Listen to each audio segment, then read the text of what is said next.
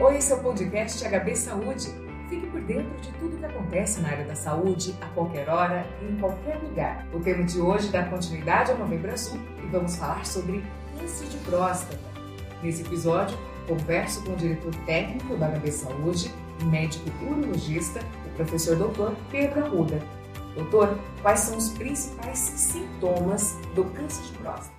Como é bom falar de câncer de próstata nesse mês, né? Nesse mês de novembro azul, é muito bom a gente falar um pouquinho sobre câncer de próstata. É, os sintomas, o sintoma do câncer de próstata é muito pobre. Na verdade, o câncer de próstata no início ele é assintomático. Por isso que a gente induz, a gente pede para o paciente fazer preventivo. Se tivesse algum sintoma, a gente esperaria o sintoma para fazer o diagnóstico, para ir atrás. Câncer de próstata, no, câncer, de, câncer no geral, eles são pouco sintomáticos. Por isso que a gente deve fazer o preventivo. Tanto o preventivo da mama, na mulher, do útero, e no câncer de próstata, ele não tem sintomas. Então, por isso, faça seu preventivo anualmente. E como é realizado o diagnóstico?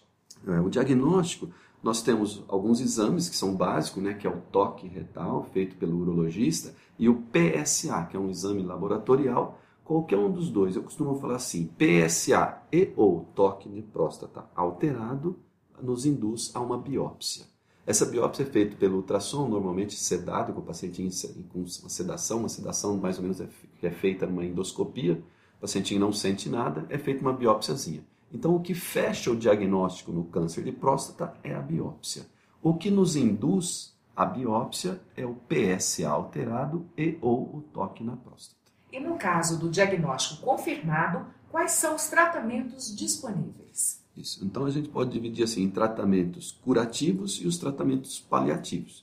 Tratamentos paliativos, em raras situações, é, naquele caso onde você não consegue fazer o tratamento curativo, você faz o bloqueio hormonal. Tem algumas medicações, como as vacinas, medicações orais, que você consegue fazer o bloqueio hormonal, que é o que nutre o tumor de próstata. Claro que na, na, sempre a gente tenta chegar num tratamento curativo, definitivo, que é a cirurgia, onde você faz a retirada em bloco dessa próstata, e a radioterapia.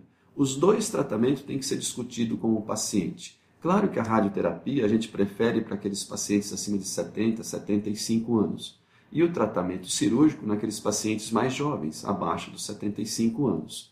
Então a gente costuma falar assim: os pacientes com uma expectativa de vida acima de 10 anos, você deve eh, levá-lo para tratamento cirúrgico.